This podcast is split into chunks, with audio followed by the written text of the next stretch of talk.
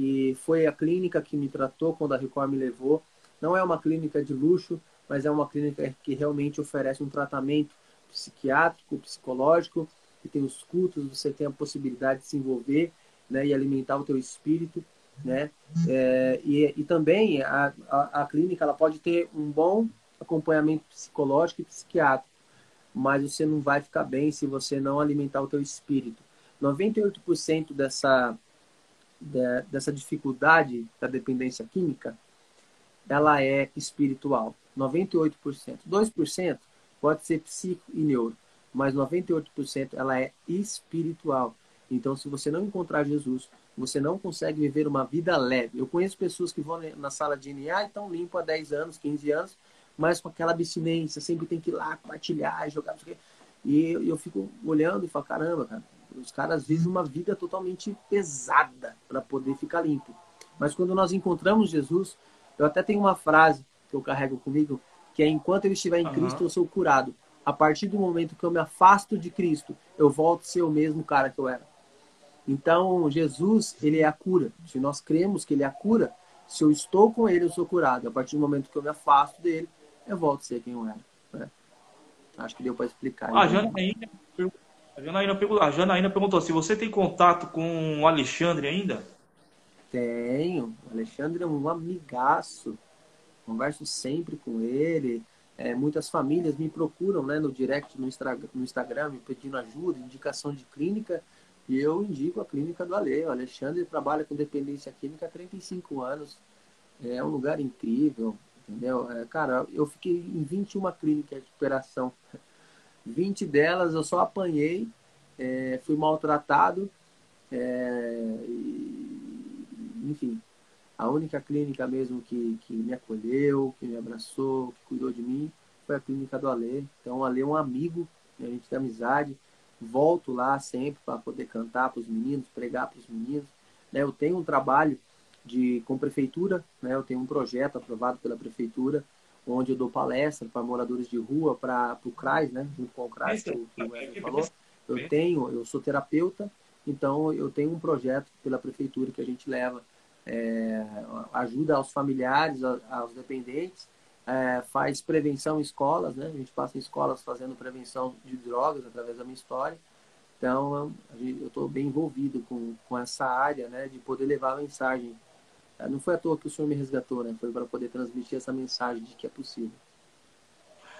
É verdade. O Wesley perguntou assim, eu fiz uma pergunta acima sobre gatilhos. Como você aprendeu a lidar com isso?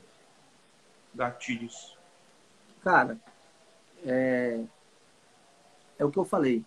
Ah, porque o cara tem gatilhos que vai ativar a dicção do cara. A dicção, primeira coisa que eu acho, a dicção não significa escravo, significa que você não tem cura. Cara, eu, como eu falei, se Jesus é cura, ele vai acabar com todos os gatilhos da sua mente.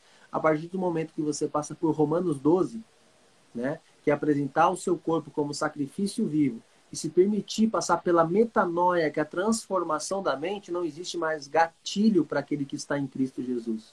Né? Quando você mergulha numa vida com Deus, quando você tem uma vida com Jesus, com o Espírito Santo, cara, você não se preocupa com gatilho, você não se preocupa com, com nada. Você só se preocupa em alimentar o teu espírito e buscar Jesus, e buscar Jesus, e buscar Jesus.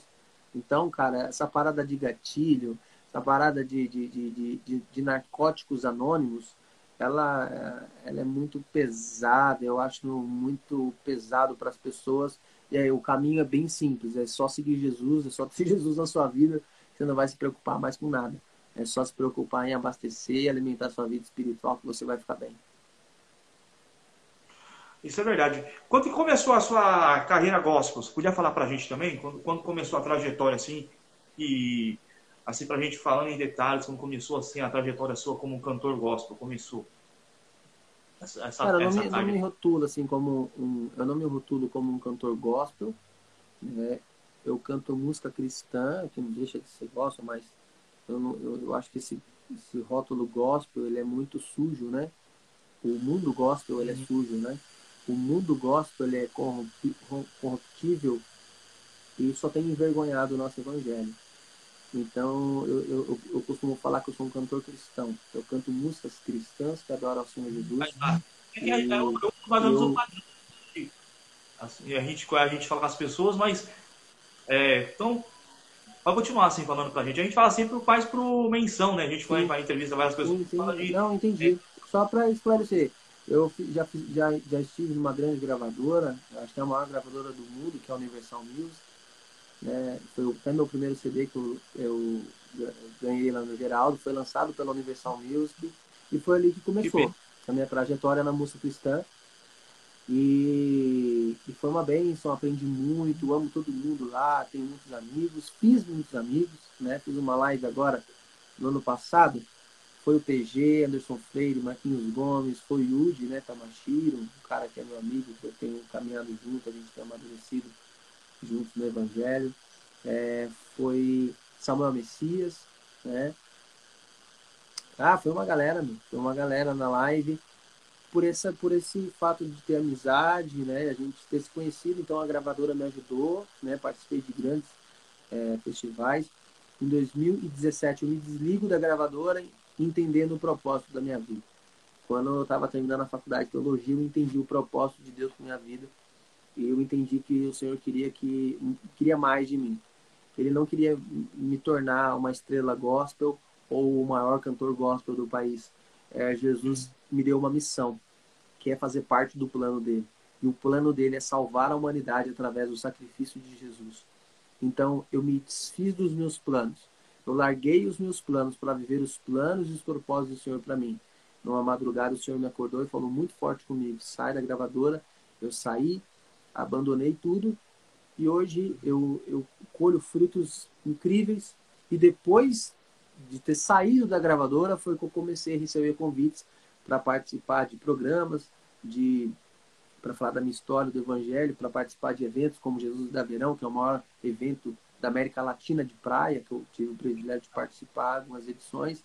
É, enfim, foram eventos para 50, 80 mil pessoas, 30 mil pessoas. E nessas caminhadas eu fiz muitos amigos. E vi muita coisa também. Né? Então eu, eu, eu, eu sigo o meu caminho naquilo que Cristo me chamou para fazer sabe? Eu procuro não me igualar ao que está dando certo ao mercado. Eu procuro fazer aquilo que o Senhor tem me chamado para fazer, né? Eu acho que o que está faltando no mundo é a gente ser a gente, né? Não tem ninguém como você. Você é único. Deus tem um propósito para você único e você não pode ser que nem alguém. Você, você buscar ser como alguém, né? Eu queria pregar que nem tal cara, eu queria cantar que nem tal cara Deus tem algo específico para cada